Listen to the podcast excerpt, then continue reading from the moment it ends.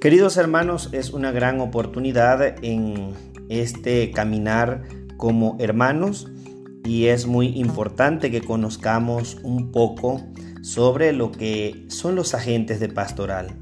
Pues los agentes de pastoral es un fruto de un desarrollo que arranca desde el Concilio Vaticano II y luego la Conferencia de Medellín en el 1968 retoma este concepto como ministerio pastoral y luego en 1979 con el documento de Puebla habla sobre lo que son los agentes de la evangelización o agentes de comunicación que más adelante en el año 2007 el documento de Aparecida pues nos habla sobre lo que es los agentes de pastoral. Ahora bien, interroguémonos, ¿qué es un agente de pastoral? pues son discípulos misioneros que tienen que cristificarse. Ahora, ¿qué es la cristificación? Pudiese ser que entendamos un modo de entender eh, de un concepto un poco abstracto, pero no, es verdaderamente agentes de pastorales que están al frente de este pequeño diálogo la cristificación es la consecuencia propia de un camino de fe, es decir, asumir la cruz con nuestras vidas. Y eso va a provocar un proceso transformador tanto en el pensar como en el actuar. Y de ello tenemos que ser copartícipes, dejar que el Espíritu Santo sea el que actúe.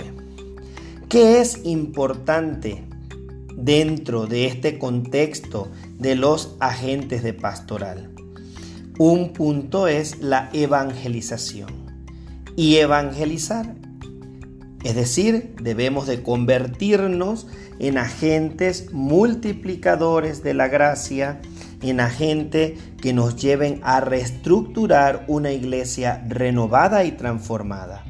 Por eso tenemos que hablar de la evangelización misionera que gracias a Puebla, gracias a Santo Domingo, pero muy especialmente al documento de Aparecida, en su numeral 13 nos habla que la evangelización debe de ser una dinámica misionera.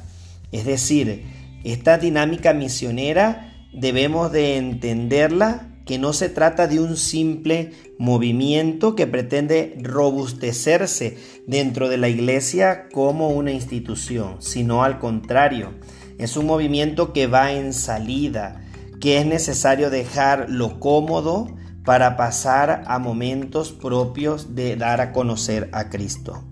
Esta iglesia en salida también es conocida dentro del documento de la Evangelium Gaudium, de, eh, que fue el primer documento publicado por el Papa Francisco.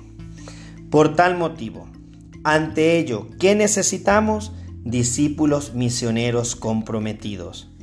Desde el mismo Evangelio de San Mateo, vayan por todo el mundo y prediquen el Evangelio, es donde podemos encontrar las bases fundamentales que aún el documento de Aparecida, que es de esta quinta conferencia general del episcopado latinoamericano, nos lleva a profundizar que María es también medianera dentro de esta evangelización.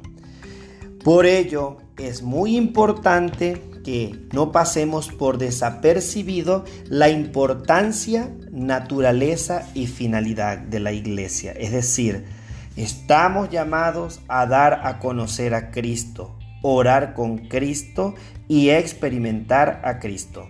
Que esta sea una experiencia de que busquemos enamorar a muchos más agentes de pastoral para que seamos agentes multiplicadores del amor de Cristo. Así sea.